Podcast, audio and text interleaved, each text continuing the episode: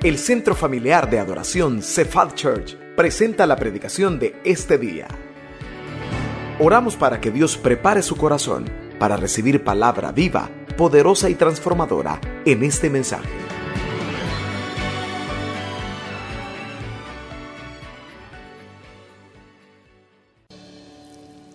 Démosle un aplauso al Señor, por favor, iglesia. Gracias por su fidelidad con sus diezmos y ofrendas. Iniciemos este año 2017 creyendo eso, que Dios nos va a bendecir, que Dios está con nosotros y que, pues su mano, su mano es la que nos sostiene. No es nuestro salario, no es el gobierno, no es el nuevo que va a entrar allá más arriba, sino que es el Señor de los cielos el que nos sostiene. ¿Por qué no oramos en esta hora, por favor? Acompáñeme en una oración para que sea el Espíritu Santo el que nos hable, el que nos ministre. Cierre sus ojos, por favor, y oramos. Señor, gracias en esta tarde por la bendición que nos das. Gracias por tu Espíritu Santo, Dios, que está con nosotros y que nos va a ministrar a través de tu palabra. Te pido, Dios, que ella no regrese vacía. Conoces el estado del corazón de mis hermanos y sabes cómo es que estamos esta noche. Por eso quiero suplicarte, Dios, que limpies los aires alrededor de esta iglesia, limpia la atmósfera alrededor de esta iglesia, que no haya nada que impida que la bendición caiga sobre nosotros y como tus hijos, Señor, escuchemos tu voz. En el nombre de Cristo, amén y amén. Si pudiéramos hacer la pregunta, ¿cuántos el año pasado, 31 de diciembre, viendo hacia el cielo, quizás no viendo al cielo, pero sí el año pasado, le dijeron a Dios, Señor, no quiero que en el 2017 me pasen las mismas cosas. Ya no quiero iniciar el año como lo estoy terminando.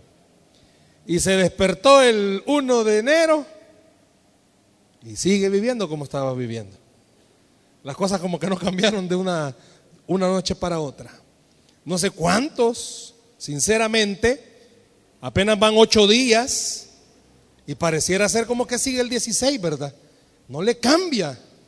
Algunos de ustedes creen que no nacieron en maternidad o en algún hospital, sino que como que en medio del mar, en medio de la sal, porque dice, estoy tan salado que nada cambia.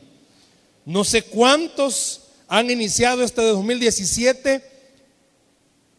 No, este sí va a ser mi año. Y ya van ocho días y hasta desinflado. Ya no es su año. No sé cuántos el año pasado terminaron diciendo, no, no, no, no, ya no me va a importar nada, yo le voy a creer al Señor. Y no le duró mucho, porque comenzaron a pasar cosas que comenzaron a desmotivarle. ¿Cómo está comenzando este 2017?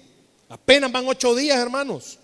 Y les soy honesto, muchos ya estamos contando cuánto falta vacación de Semana Santa. Porque apenas ocho días y la suegra no de la casa. Si solo era visita de fin de año, ahí la tiene. Ocho años, perdón, ocho años, ocho días de este nuevo año. Y quizás las cosas no han cambiado.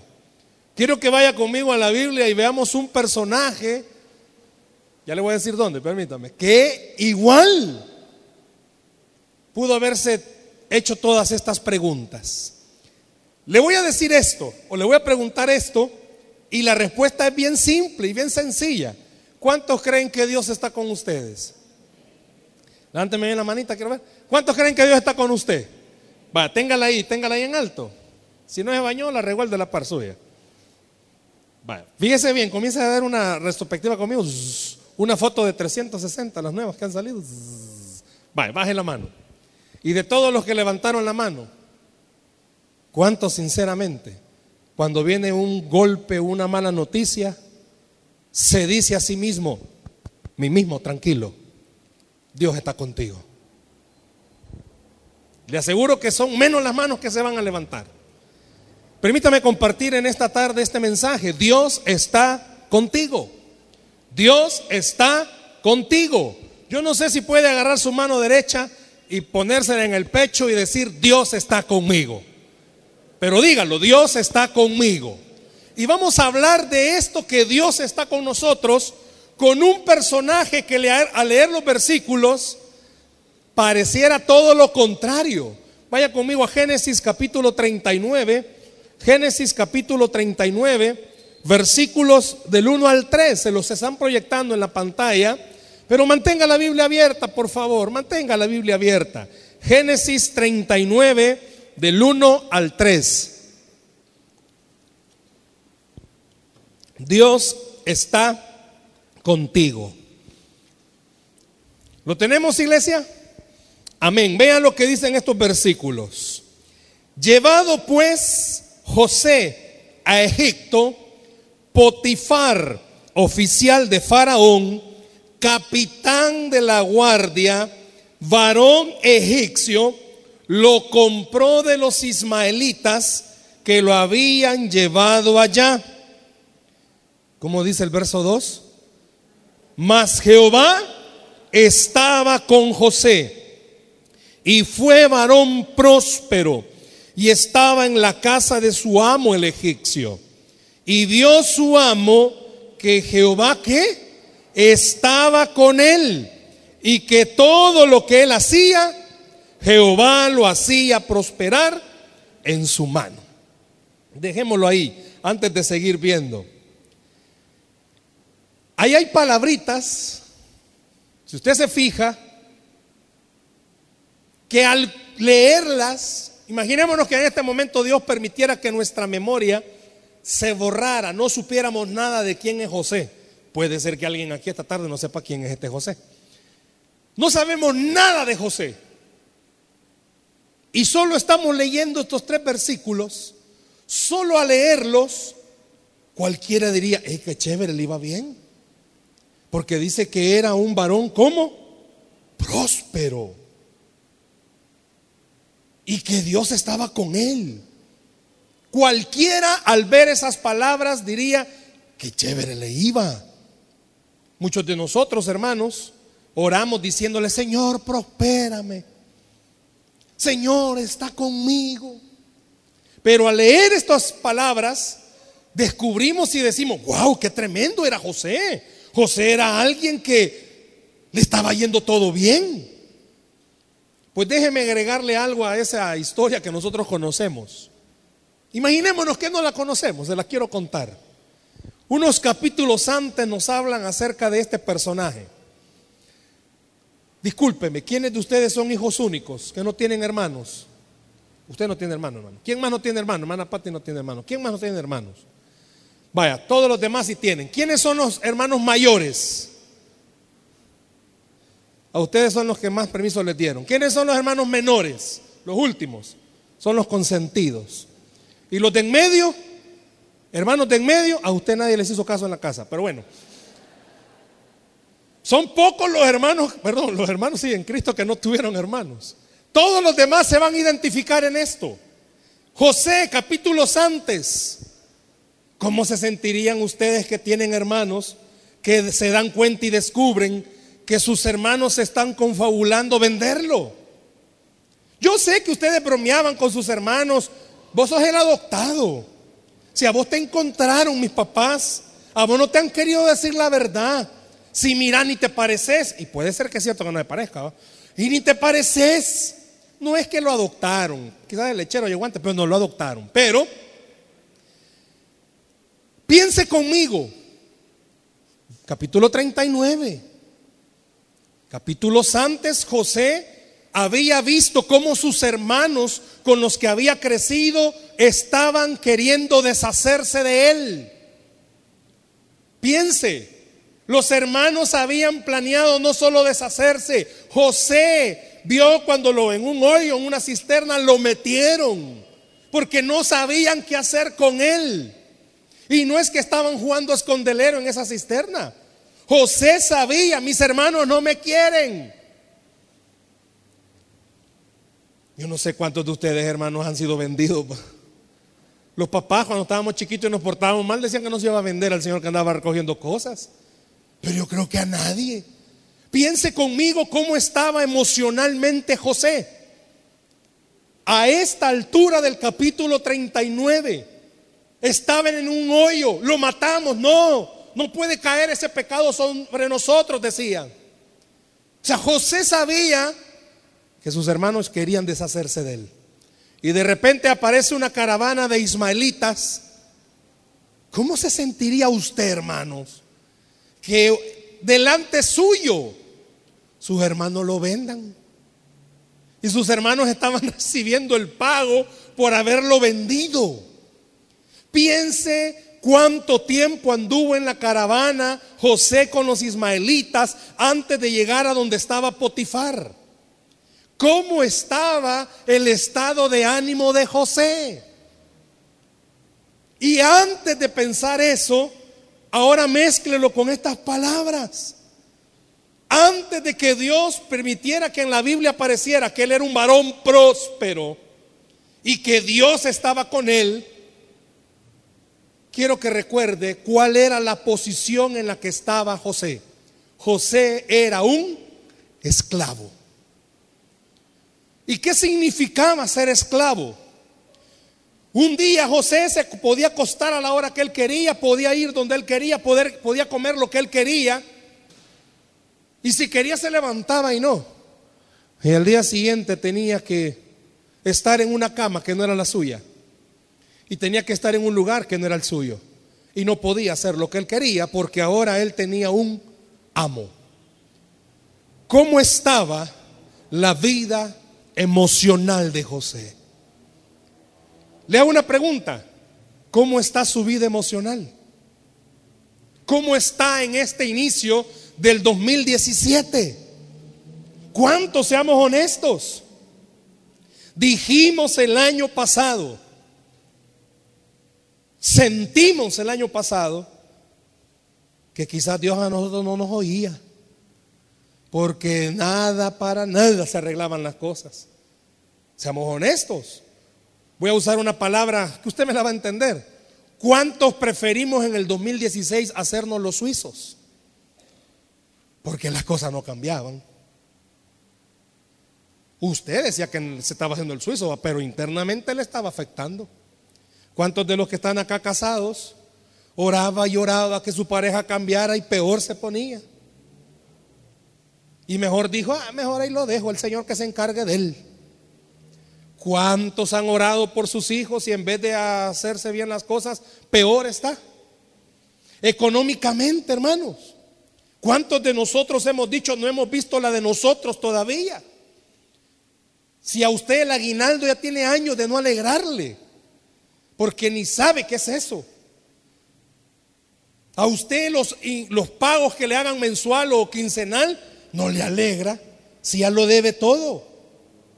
Es más, ah, puede ser que alguno de ustedes ya deba hasta el año 2040. ¿Cómo está emocionalmente iniciando este año? ¿Cómo están sus ánimos? Muchos de ustedes quizás decidieron ser bien irregulares en su asistencia a la iglesia por el estado de ánimo. Le hago una pregunta. ¿Cómo cree que estaba el estado de ánimo de José? Los versículos dicen que era un varón, ¿cómo?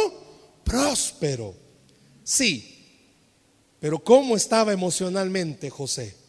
José era un esclavo. Piense conmigo. 31 de diciembre, José terminó el año siendo esclavo. ¿Y cómo termina? ¿Y cómo inicia el 2017 siendo esclavo? ¿Cómo terminó usted? ¿Y cómo está comenzando este año? Cualquiera, a leer bien la historia de José y descubrir las injusticias por las que pasó, sus hermanos lo vendieron, lo quisieron matar. Cualquiera diría, yo no veo a Dios ahí. Le hago una pregunta. Por favor, contéstesela. ¿Usted ve a Dios cuando los hermanos lo quisieron vender? ¿Usted logra ver a Dios cuando lo quisieron matar? ¿Usted logra ver a Dios cuando lo vendieron de esclavo los ismaelitas? ¿Usted logra ver a Dios cuando lo vendieron a Potifar? Sinceramente, logramos ver a Dios ahí. A simple vista, está bien difícil lograr ver que Dios estaba ahí. Igual que a usted y a mí, hermano. Cuando estamos viviendo lo que estamos atravesando, difícilmente podemos creer que Dios está ahí. Cuando a usted le está pasando lo que le está pasando en su hogar, en su matrimonio, con sus hijos, en su salud, en cualquier área, difícilmente usted logra ver que de verdad Dios está ahí. Cuando de verdad su vida está solo con cosas malas, bien difícil hermano que yo logre ver a Dios ahí. ¿Cómo quiere que yo vea a Dios cuando tengo un jefe que es tirano y se aprovecha? ¿Cómo puedo ver a Dios cuando económicamente las cosas no me alcanzan y he tenido que hacer malabares y aún así no me alcanza? ¿Cuántas esposas pudieran decir, ¿cómo quiere que vea a Dios y aquí yo no lo veo? Yo aquí veo otras cosas, pero al que menos veo es a Dios. Cuando nosotros comencemos a ver la historia de José, vamos a darnos cuenta que aún en eso que no tiene lógica, ahí está Dios. Que aún en el momento más duro, cuando usted tiene que enfrentarse a, la realidad, José tuvo que enfrentarse a la realidad, soy esclavo. Usted tiene que enfrentarse a una realidad. Todavía no es el día ni el momento de su milagro. Todavía las cosas están complicadísimas. Todavía las cosas no se solucionan. Pero a pesar de eso, esta noche Dios quiere que usted y yo al salir de este lugar entendamos, no tiene salida, pero ahí está Dios. No hay respuesta, pero ahí está Dios.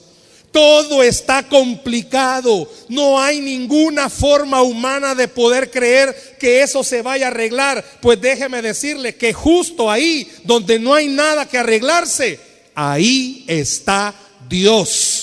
Ahí está Dios. Aún en esas noches, madrugadas, donde usted no puede dormir, porque seamos honestos, ¿usted cree que José dormía galán? ¿Cuántos de nosotros no dormimos, hermanos? Ahí están en noche de velas. Ya no hay ni qué hacer. Ya el dedo hasta todo tumido lo tiene estar viendo en el Facebook, estar viendo en todas las redes sociales, porque no se puede dormir.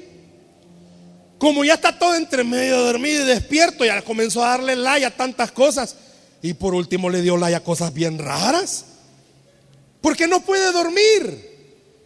Y aún en medio de ese insomnio y ese desvelo, yo quiero que entienda, José, usted, yo, debemos de tener la certeza que Dios está con nosotros.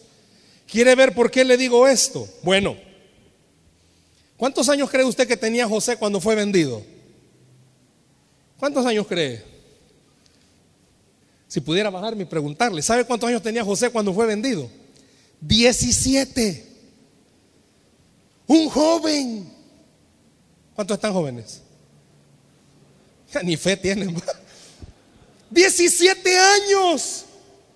Un joven de 17 años. Yo trabajo con jóvenes y es el que está más propenso a ver su vida frustrada. Trabajo con jóvenes donde ellos se descubren cosas en casa que los marca. Como papás nos encerramos en el cuarto a pelear y según usted y yo, no, ellos no se dieron cuenta. Y los hijos cachan cuando están peleados los papás. Si usted nunca le dice, mira, si usted solo le dice, pollito, mi amor, y de repente ni decirle a, tu tata se va. ¿Y usted cree que sus hijos no se dieron cuenta?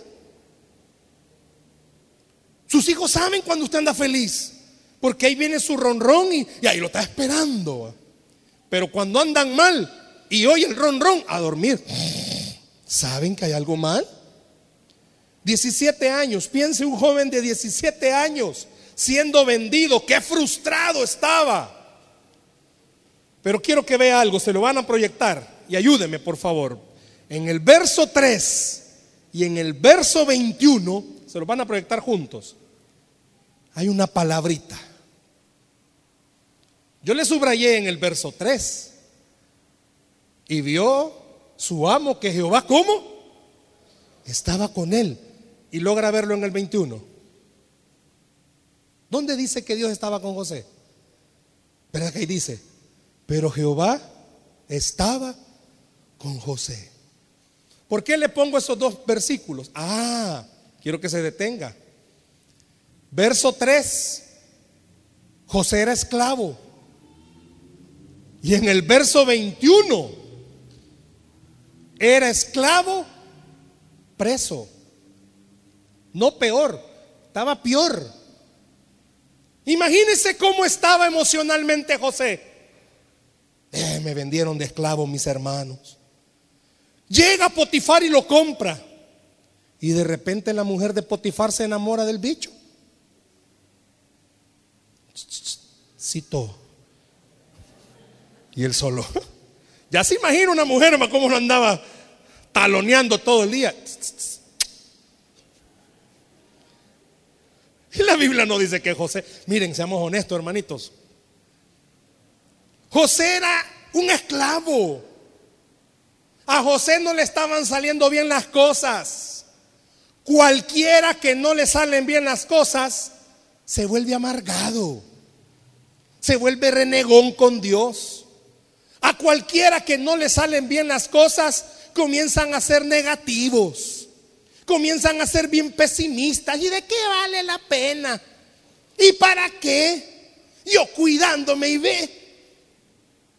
Piensen que José tuvo la oportunidad de tomar una decisión. Cuando apareció la mujer de Potifar, él tuvo la oportunidad de decir, ajá, la voy a saber hacer. Mi amo no se va a dar cuenta. Y la maitra anda. Pues sí, yo estoy solo. Dios me dejó. Dios no me ayudó cuando me vendieron mis hermanos. Nadie se va a dar cuenta. Quiero decirle algo, hermanos. Si usted ve cómo comienza el versículo 3, hay una palabrita ahí que es la clave de todo lo que vamos a seguir hablando. ¿Cómo comienza el versículo 3? ¿Y vio quién? Su amo. Potifar vio en José algo que no había visto en nadie más. ¿Usted cree que José era el único esclavo que él tenía? No. Potifar tenía más esclavos. Pero José tenía algo que todos los demás no tenían. Y ahí está la clave. Y esa es la clave que en esta tarde usted y yo debemos de entender y comprender. No hay ni una parte de la Biblia, ni una, que diga que José estaba amargado, renegaba porque Dios lo había dejado. En ningún versículo aparece eso. Lo que sí aparece a través de los versículos a leerlos era que José sabía algo.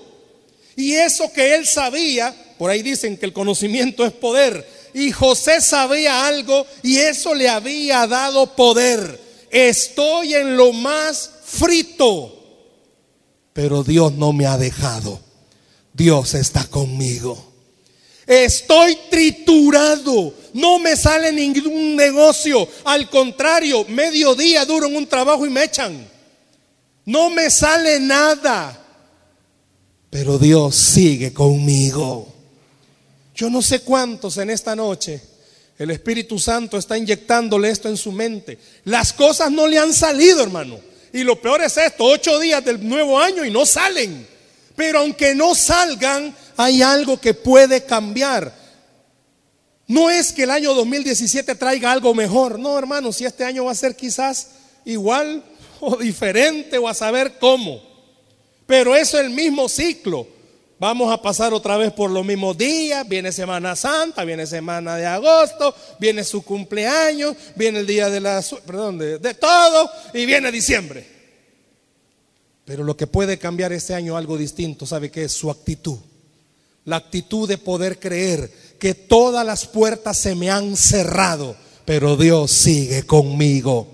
La actitud de poder creer, nadie, absolutamente nadie está conmigo en la tierra. Todo mundo me ha dejado, pero Dios sigue estando conmigo. Puede ser que los ocho primeros días del año no sean los mejores. Y a partir de hoy puede ser que las cosas ni siquiera, hermano, cambien. Y perdón, no estoy siendo negativo.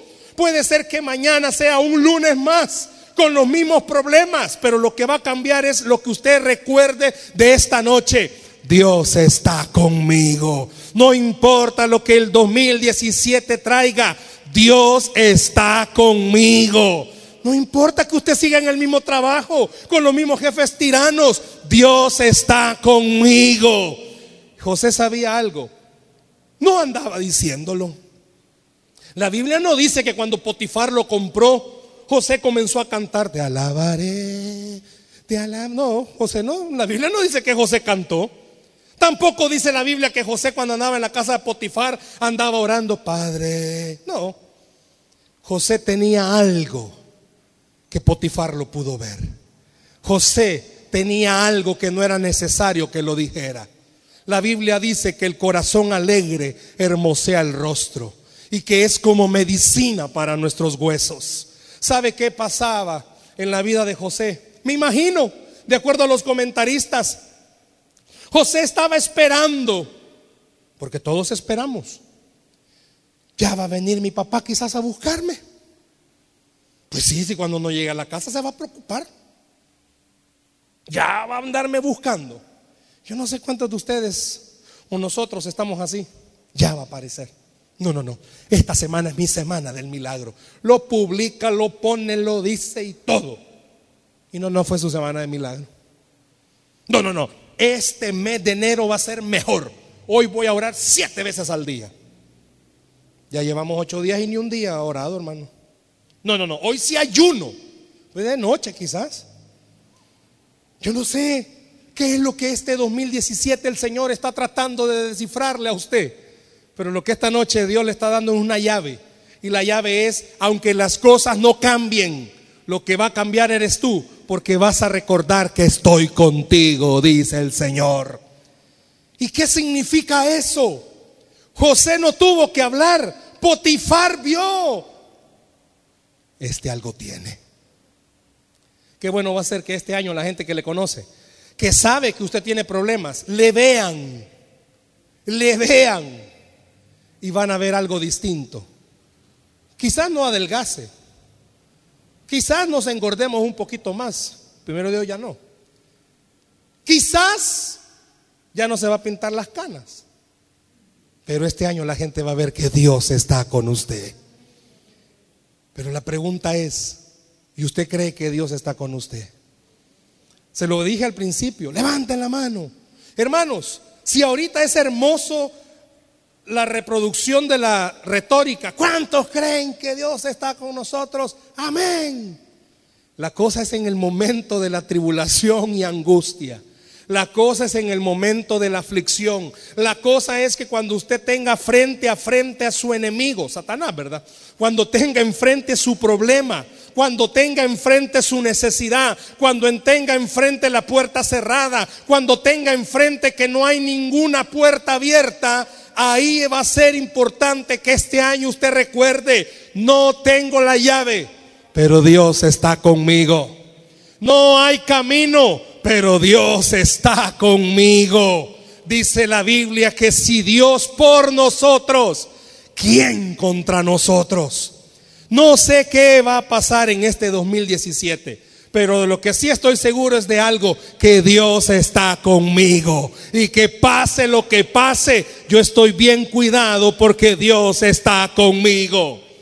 Había algo en José que Potifar lo pudo percibir. Y yo le invito que su familia lo perciba. No que a usted ya no le importen las cosas, que en su lugar de trabajo lo perciban.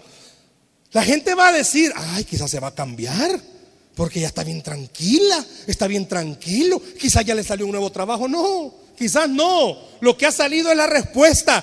Dios está conmigo y Él es el que pelea mis batallas. Él es el que se encarga.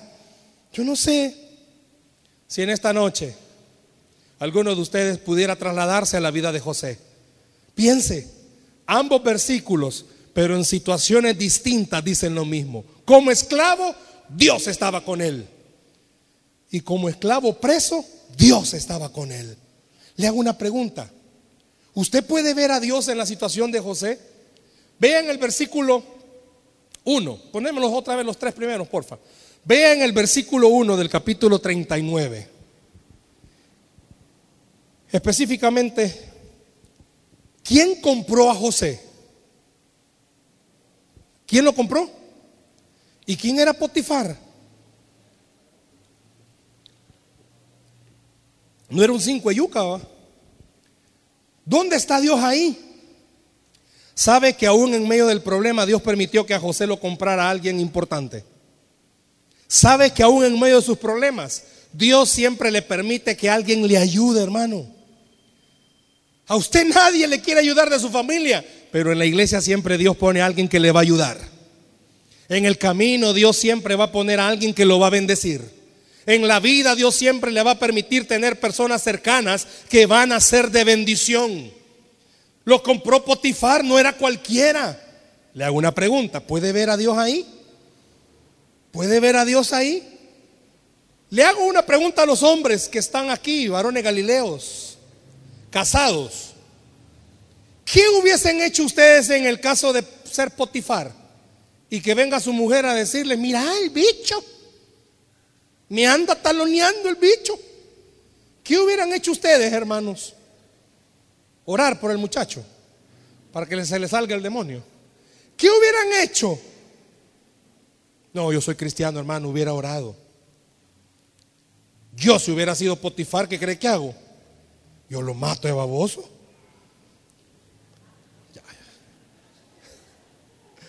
¿Qué cree que los hombres qué hacemos?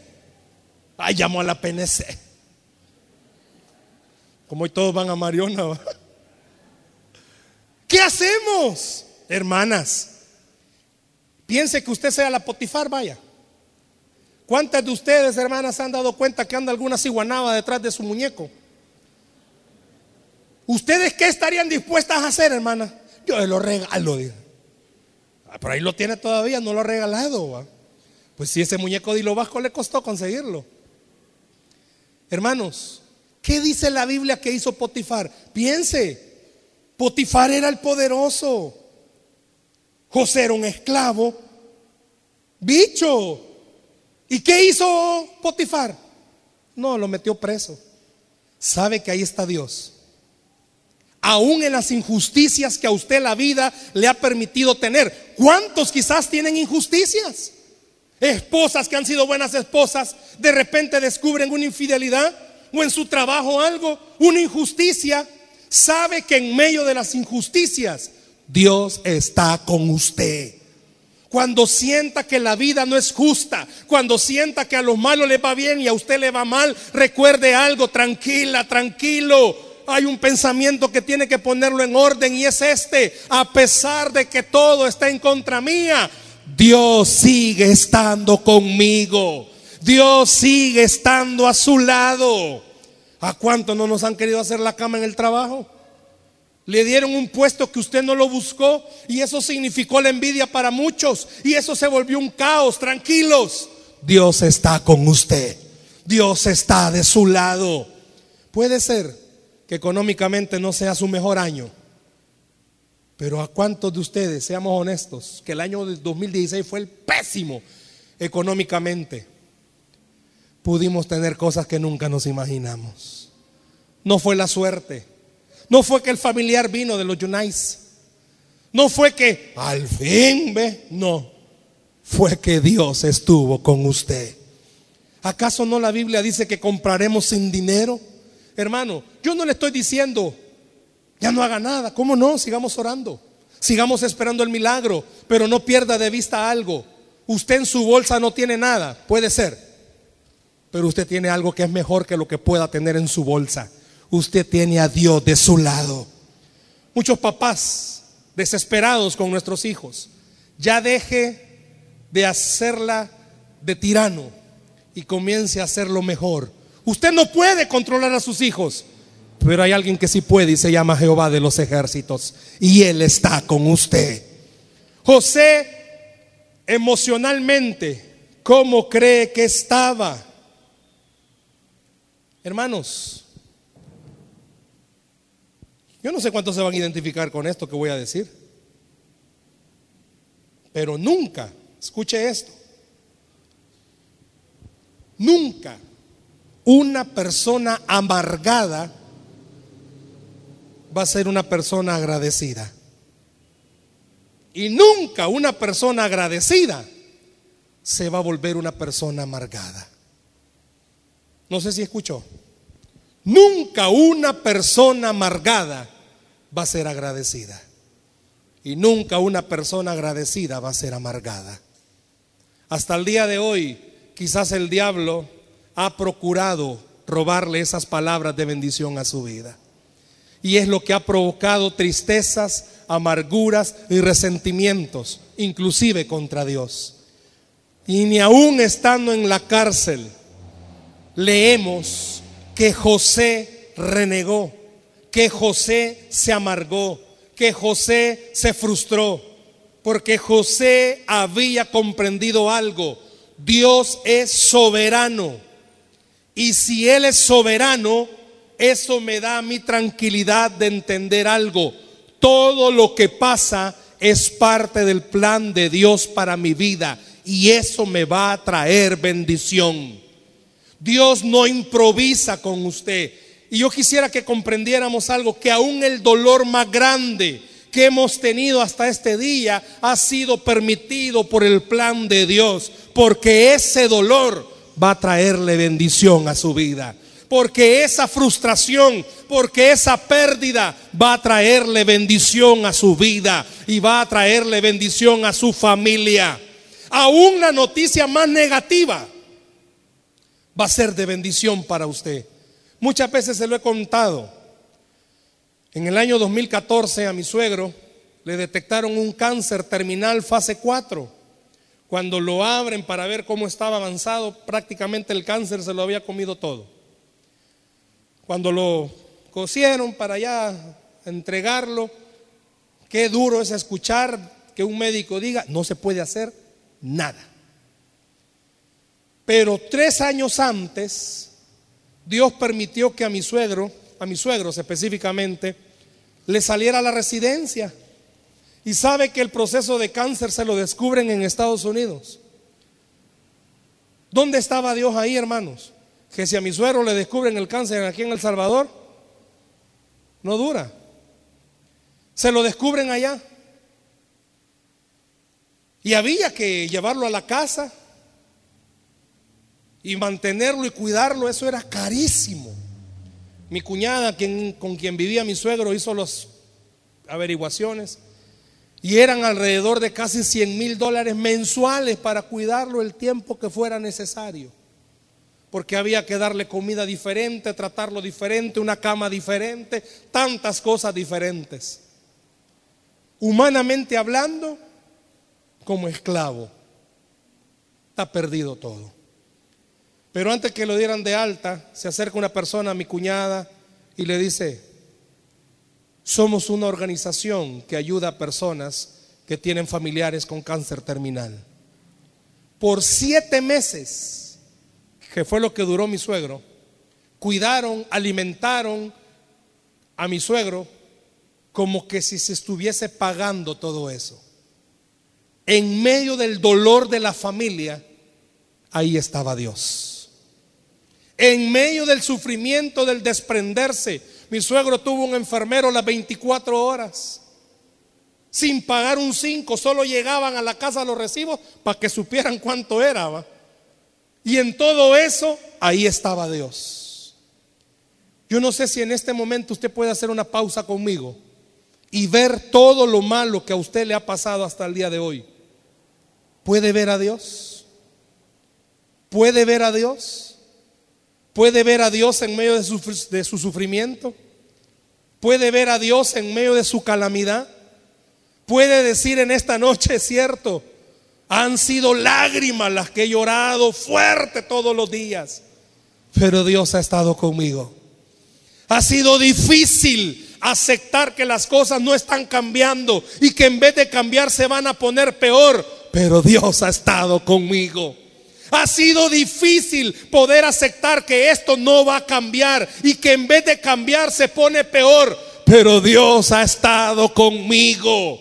Siempre ha usado algo, una alabanza a una persona, a un familiar, un versículo, algo. Hasta el carro que va adelante lleva una sticker hablándole y no es casualidad. Es Dios recordándole que aunque la tierra tiemble, usted y yo estamos confiando en un Dios que todo lo puede.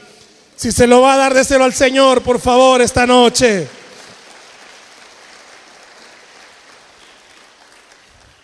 Yo no sé si en esta noche usted puede verse en un espejo y decirse a usted mismo, quizás las cosas no van a cambiar, papá, pero sí va a cambiar algo. Voy a enfrentar todos los días con una mentalidad diferente. Todo está terminado, todo está árido, todo está seco. Pero Dios está conmigo. Él sigue a mi lado. Él prometió estar conmigo. ¿Cuánto iglesia? Todos los días hasta el fin. El enemigo es astuto y trata de recordarle lo feo. Yo no sé cuántos le dijeron el 31 de diciembre, Señor, por favor, un año más viviendo así, yo no quiero. Y es válido, porque yo se lo dije al Señor. Yo no quiero, Señor, iniciar un año igual. Y quiero decirle algo. Tin, tin, tin, tin. Ocho días. Y un día le escribo a mi esposa y le digo, no han pasado ni cuatro días, gorda. Y las cosas no están cambiando. Me tocó enfrentar una situación que la enfrenté hace nueve años. Difícil. Solo que hoy había un cambio. Hace nueve años luché en mis fuerzas. Pero nueve años después, cuando comenzó a pasar lo que está pasando todavía, comencé a entender algo. Hace nueve años atrás aprendí algo. Aunque la tormenta esté arreciando, Dios sigue estando conmigo. Yo no sé si en esta noche el Espíritu Santo está llegando a su corazón y le está diciendo, mira, puede ser que tu pareja no cambie todavía, pero Dios está contigo. ¿Y de qué sirve eso, hermano? ¿Sabe de qué sirve?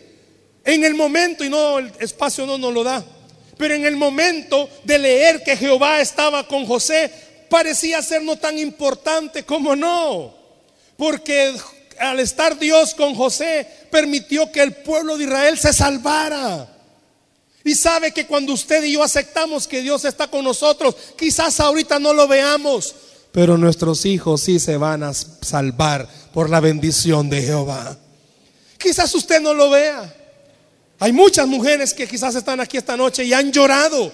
Yo le digo algo, no es que no vaya a llorar este año, ¿cómo no? Puede ser que sí, puede ser que más en estos ocho días haya llorado mucho, pero va a cambiar su llanto, porque ahora va a tener un llanto con consolación, recordando esto, Dios está conmigo.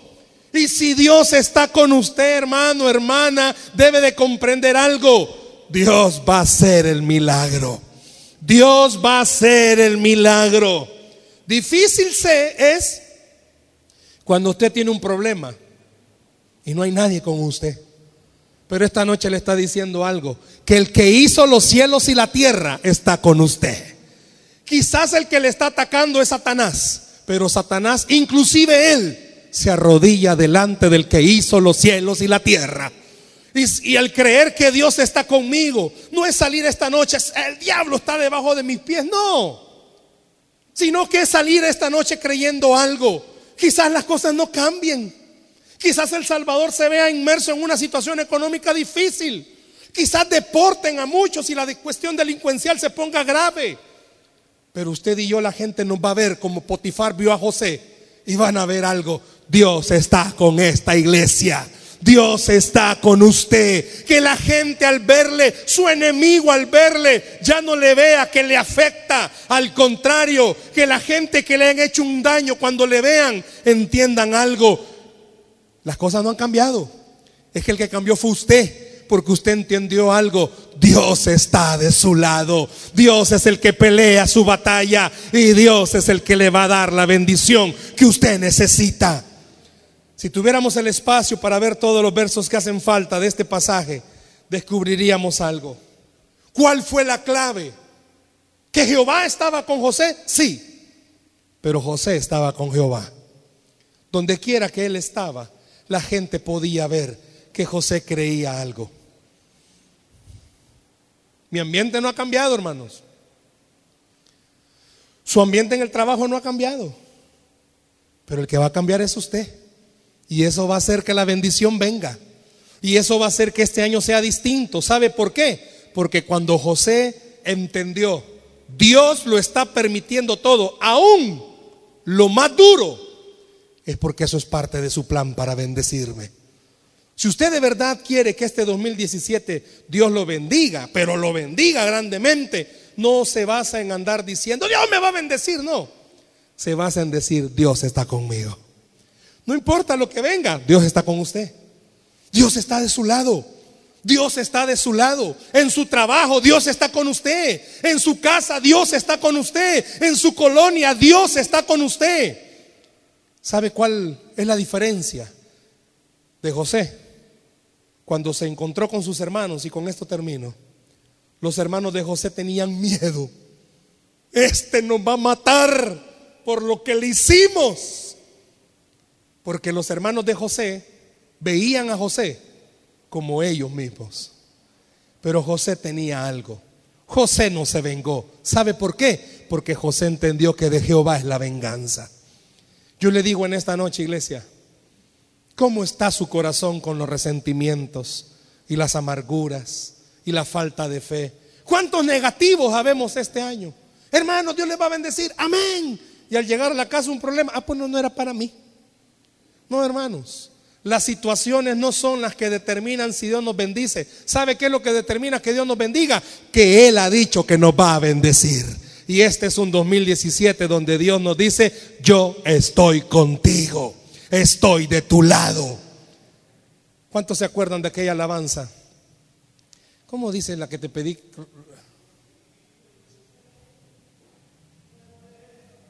Pacientemente ¿Cómo dice? Aunque la duda me atormente. ¿Cómo lo hace? ¿Por qué dice esperaré? Yo quiero terminar esta noche diciéndole algo. Puede ser, hermano, que esta noche ni mañana las cosas cambien, pero el que va a cambiar es usted, porque usted está creyendo en esta noche que Dios está con nosotros. Dice la Biblia que al que cree, todo le es posible. Dele un aplauso al Señor, por favor, en esta noche. Dele fuerte ese aplauso a Dios esta noche. Esperamos que este mensaje haya sido de bendición para su vida. La Biblia dice que Dios es santo y el ser humano es pecador, pero en su gran amor, el Padre envió a Jesucristo a morir en la cruz para pagar por nuestros pecados. Luego lo resucitó para darnos vida eterna. Si usted cree en Cristo como Salvador y Señor, hable con Él diciendo, me arrepiento, perdona mis pecados, te ruego que me salves. Ponga su fe en Él y crea que solo Cristo le puede salvar. Bienvenido a la familia de Dios. Le invitamos a congregarse en Cephal Church los domingos a las 7 a.m., 9 a.m., 11 a.m. y 5 p.m. Visite nuestro sitio web cefadchurch.org o búsquenos en las redes sociales como Cefad Church. Dios le bendiga.